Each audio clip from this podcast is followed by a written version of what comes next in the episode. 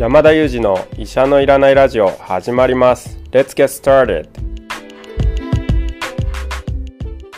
この番組はニューヨーク在住の医師山田裕二先生に健康にまつわる情報を質問し医者のいらない状態を医者と一緒に実現しようという矛盾した番組です。山田裕二先生の質問役は新里ゆり子が務めます聞きたいテーマや質問はウェブマガジンミモレでの山田裕二先生の連載コーナーへお寄せください。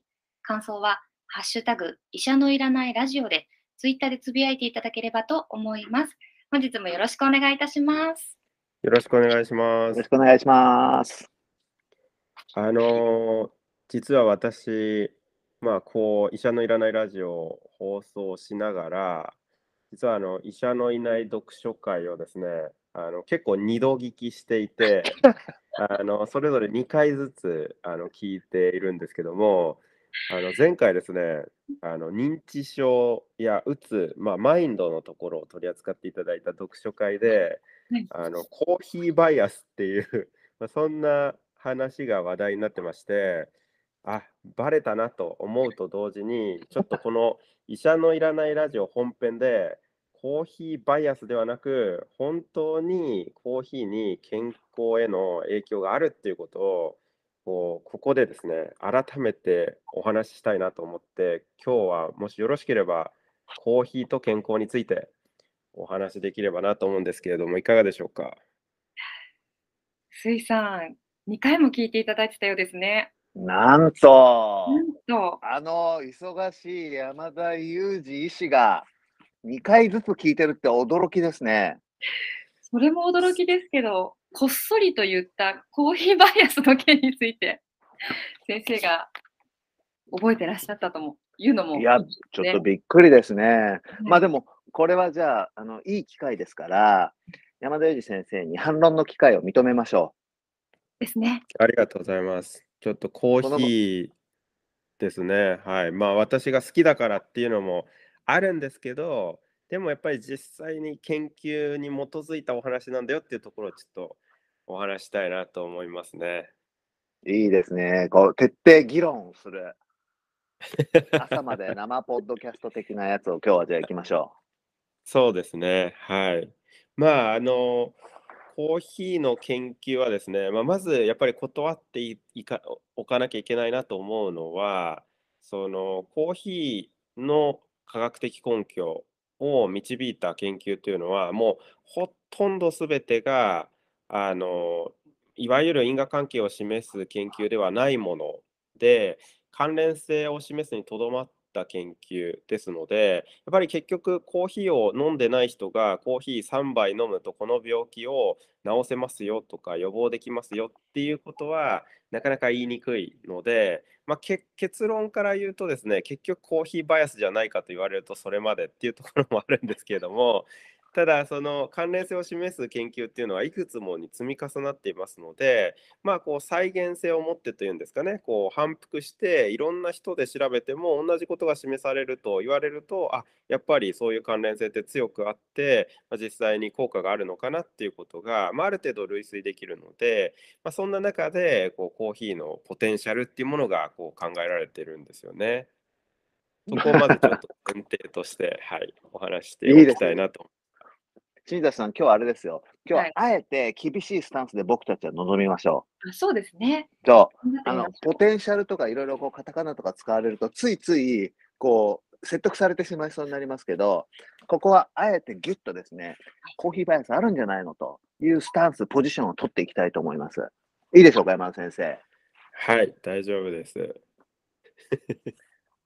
ね、世の中に今でも山田先生やっぱりさすがなところはですねコーヒーバイアスはあるかもしれないと。そこはあの認めていただいたようでよかったです。そうですね、そこはちょっと認めざるを得ないですね。認めざるを得ない でもあれですね、あのそのやっぱり因果関係を示すのは難しい。つまりコーヒーを飲んでるからこういうふうに健康になるんだっていう理由として示すのはやっぱ難しくて、どんな研究を見ても相関があるだけ、つまり相関があるだけっていうのは、コーヒーを飲んでる人の中では、割とそのある一つの要素で健康な人が多い。まあ、この関係性だけを示すってことですよね。そうですね、はい。いや、この因果じゃなくて関係を示すっていうのは、結構パッと分かりにくいことかもしれないけど、結構重要なことですよね。そうですね。結局そのコーヒーを飲む人と、その何かの健康のリスクだとか、あるいはその利益と、まあその、そういう傾向があるっていうことは言えるんですけども、実際にこう間に何か挟まってる可能性があるっていうことを考えなくてはいけなくて、まあもちろんすごく大きな研究では、そういったこう可能性のある偏りっていうのも、ある程度こう補正して結論を導いているので、そういう意味ではある程度こう公正な結果があの導かれてはいるんですけれども、まあ、それでもなおこう未知の偏りみたいなものがあったりするので、まあ、すぐに因果関係と言い切るのは難しいですよね。まあ、ただ、そのカフェインの研究って本当にいっぱいあるので、もうここで紹介しだすときりがないんですけども、比較的大きい研究もあるので、まあ、その比較的強いこう関連性っていうのは言いやすいくもありますね。ああ、なるほど。一つ二つじゃなくて、そんなたくさんあるんですね。そうですね、はい。でも、あえてその、じゃあ未知の偏り、えーえっと、未知の偏りがあるとすると、今、例えば想像したのは、コーヒーを飲む人って、特にまあ先進国で言えば、割とまあ時間的にも経済的にも豊かな人が多いので、コーヒーを飲んでるからまあ健康なのではなくて、コーヒーを飲むゆとりのある人は、やっぱ健康になりやすいんだ、みたいなことが考えられるってことですかね。あ、本当におっしゃる通りですね。なので、例えばコーヒーを飲んでいる人の方が、例えば何ですかね、まあ、最終的にわかんないですけど、お金持ちになるとかっていう結論が出たとして、あのコーヒーを飲みだ飲み出せばお金が稼げると思うと、まあ、それは大きな間違いで、実際には金銭的に余裕がある人が、まあ、たくさんコーヒーを飲んでいたっていうことになったりするっていうことですね。ああ、まさに今話が因因果関係と相関関係の違いですね。そうですね、はい。ですよね。でも、はい。そこまで山田先生理解した上で、なお、やっぱここは相関だけじゃなくて、ちょっと良さそうだなっていう解釈をしてるわけですね。そうですね。というのも、そのコーヒーと関連するですね、その健康上の利益というのは、非常にこう多岐にわたるんですよね。で、分かりやすくは、例えばまあ眠気がなくなるとか、まあ、頭痛に治療として使われたりもするので、頭痛を良くするとか、そういったものはこう比較的分かりやすいものだと思うんですけれども、例えばですね、こう病名としてはパーキンソン病だとか、アルツハイマー病に保護的に働くんではないかとかですね、あるいは心臓の病気ですとか、糖尿病ですとか、いくつかのがんですとか、まあ、そういったもののそのリスク減少とも関連するというようなことが、本当にたくさんの研究で報告されていまして、結構こういう研究を追いかけてるとですね、本当いいことずく尽くしだなと、まあ、思っちゃったりするぐらい、いろんな病気とのあのいい関係がこう研究で報告されているんですよね。なるほどな。まあでも、あえてじゃあこれも突っ込むとですよ。やっぱそはい。の、コーヒーをちょっと好きな山田先生が、そのコーヒー、カフェインに関する研究をたくさんついつい見ちゃってるってことはありませんか？ありえます。それはまあ選択バイアスと言いまして、本当にいいものだけを選択するっていう偏りがあり得ると思うんですね。なので、こう、がんにいいとかですね、その、糖尿病にいいっていうようなものばっかりを見ちゃうっていうことは、まあ、十分あり得るので、マイナス面も見ておかなきゃいけないなと思うんですけども、マイナス面ももちろんあるんですよね。カフェインにはですね、例えば分かりやすくは、あのトイレに行く回数が増えるとかですね、あの実際に男性だと高齢になってくると前立腺肥大症という病気が比較的多くなるんですけども前立腺肥大症っていうのはおしっこの通り道をこう少し圧迫するような、まあ、前立腺が大きくなってそしておしっこが出にくくなるっていうような、まあ、そんな症状が出る病気なんですけどもこういったものを持ってる方ってもともとおしっこの回数が多いんですけどさらにコーヒーの利尿作用でですねおしっこの回数さらに増えてしまって困るなんていうようなことが起こったりですとか、あるいはカフェインもですね、あんまり摂りすぎると、カフェインはあの体でどうやって働くかっていうのはよく分かっているその物質なので、実際に取りすぎるとですね、脈が速くなって動悸がするとか、震えが出てしまうとかですね、ま、ほんとに急速にたくさん取りすぎると、まあ、中毒になって、まあ、これで命を落とすという方も実際に報告もされていますので、マイナス面ももちろん認識しておく必要はあるなと思いますね。いや、そうですよね。あとあの、コーヒー以外にもカフェインが入ってる飲み物ってあると思うんですけど、例えばお茶ではい。すとか、紅茶ですはい。とか、こはい。の飲み物の違いによる影響の違いってあるんですか？そうですね、あの、カフェインはあくまで量でいくので、その、まあ、量の違いっていうのが一番大きいと思いますね。で、飲み物の違いっていうのは他の成分の違いっていうことが関わってくるので、例えば、まあ、コーヒーですと糖分は入ってないですけども、エナジードリンクなんかだと、ま、糖分が入っているので、まあ、そういった別のものの影響っていうのがありますよね。あとこれどこかでお話ししましたけど、比較的こう例えばホットコーヒーとかアイスコーヒーってちびちびゆっくり飲むと思うんですけども、エナジードリンクなんかの場合には目を覚ますぞと言って一気飲みしたりすることがあってですね、そうすると例えば同じカフェインの量でも6時間かけて飲んだ方と、実際に一瞬でこう5分とか10分で飲んだあの状況では大きく変わってですね、血液中の濃度が急速に上がるか、それともじわじわ上がってそこまでこう高くならないかっていう違いが出てくるので、その飲む速度によっても、そのカフェインの影響の出方っていうのは変わってくるんですよね。ええ、面白い。そうか、成分だけではなくて飲み方によっても違いが出るわけですね。そうですね、はい。で、コーヒーあんまり一気飲みする方はいないと思うんですけれども、例えばエナジードリンクとか、まあ、カフェインが比較的多い飲み物だと玉露ですかね。なので、冷たいお茶なんかもそうかもしれないですけども、あの、比較的急速に摂ると、まあ、カフェインの副作用としてですね、まあ、軽いものですと、あの、先ほどお話ししたような動悸だまあ、ドキドキするような症状だとか、手の震えですとか、まあ、こういったものが出たりしますし、心臓に持病がある方では、その心臓の不整脈みたいなな重い合併症がの出るリスクっていうのも出てきますよね。ああ、そうか、これじゃあどっちが一気飲みした方がいいとか悪いとか、どっちがいいってはっきり言えるもんでもないんですか？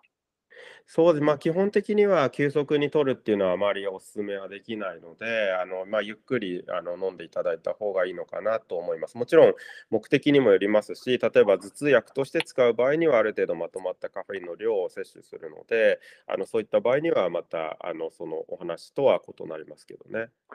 なるほどな。今日はちょっと論戦を挑むつもりで来たんですけど、ついついやっぱりなるほどって聞いちゃいますね。いや、全く挑めなかったです。ずっと聞いてましたね、なるほどって。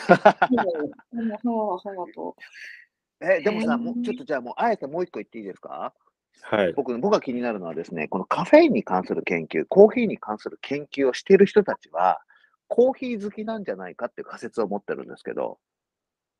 それはあるかもしれないですね。はい。ただ、あの、基本的にはその研究を出すときに、その、ズルはしないので、例えば差が出なければ差が出ませんでしたっていうことを報告するんですよね。ただ、差が出ない研究っていうのは面白くないっていうことで、その発表されないっていう、まあ、うん。そういうことが起こり得るので、結果として差が出たものだけが報告されていて、差が大きく見えているっていうようなこともあり得るので、やはり注意は必要ではあるんですけれども、あの、まあ、でも、今のところはですね、まあ、ポジティブとネガティブが両方あるはあるんですけども、ま、ポジティブの病気というのは非常に大きくて、ネガティブっていうのはある程度その量が過剰になった時に出ているものが多いので、ま、量を気にし気をつけていればですね、比較的安全に、そしてもしかすると健康のメリットもある飲み物として使っていただけるんじゃないかなと思いますね。なるほど。今日はあれですね、あの、コーヒーとかカフェインについてだけじゃなくて、こうなんかこう一つのこう議論をする時の話し方の学びもありましたね。こう最初にほら、カフェインバイアスとかも堂々と認めてくれちゃって話し始めるから、なんかこう、なるほどってついこう思ってしまいますよね。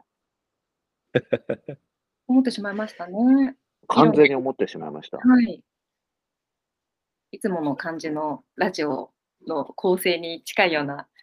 あの、感覚もありましたけれども、でもあの、普通に一般の方でコーヒーが悪いって思ってる方もちょっと少なからず私の周りにいたので、あの、こうメリットもちゃんと伝えていきたいなという風に私は改めて思いました。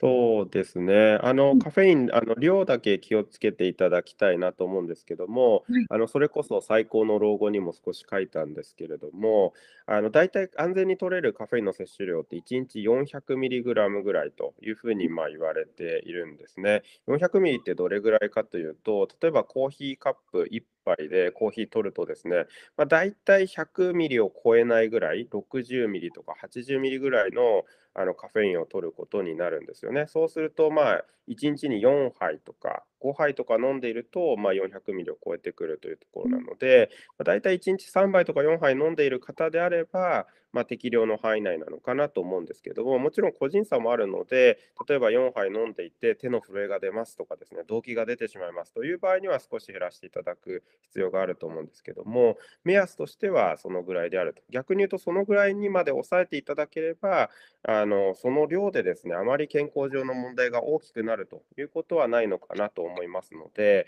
もちろん特殊な事情があれば、例えばですね、妊婦さん、まあ、これはま妊婦さんよくご存知だと思うんですけども、妊婦さんの場合には、その実際にカフェイン摂取をすることがですね、子どもの成長を抑えてしまうとかですね、妊娠のマイナス面の合併症と関連が知られているので、妊婦さんの中ではカフェインを制限しましょうっていうのはよく知られていると思うんですけども、まあ、そういったご事情がなければですね、まあ、そのぐらいの量であれば安全に摂取していただけますし、プラスしてもしかするとポジティブな効果もあるんですよという飲み物なんですよね。はい、ありがとうございます。なるほどね。はい。いや、結局、やっぱりコーヒー、ポジティブな飲み物だなっていう感想になりましたね。なっちゃいましたなっね。ちゃいましたね。ありがとうございます。素敵な関係が語られた回、今日もありがとうございました、臼井さん先生。ありがとうございまはい、したありがとうござい。ました。はい、それでは今日もいつも3名でお送りしました。Thank you for listening and see you next time.